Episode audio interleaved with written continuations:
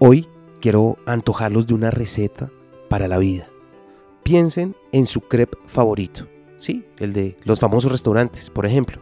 María Villegas, quien es terapeuta clínica y experta entre muchas otras cosas en cocina, en su libro Día a Día, asegura que un crepe también tiene la posibilidad de convertirse en maestro de vida, pero solo si somos capaces de observar.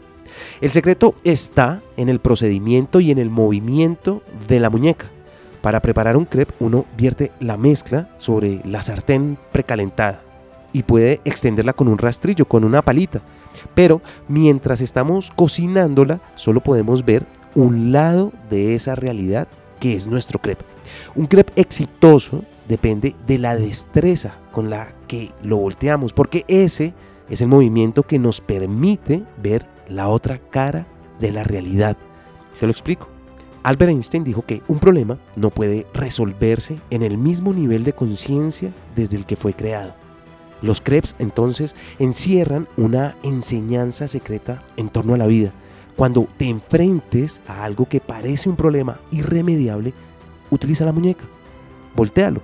Mira el otro lado. Luego, sazónalo y disfrútalo. Dale la vuelta.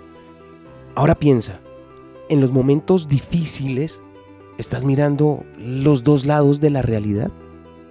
Lo aprendí en la vida están los libros. Soy Lewis Acuña, arroba libro al aire en Instagram.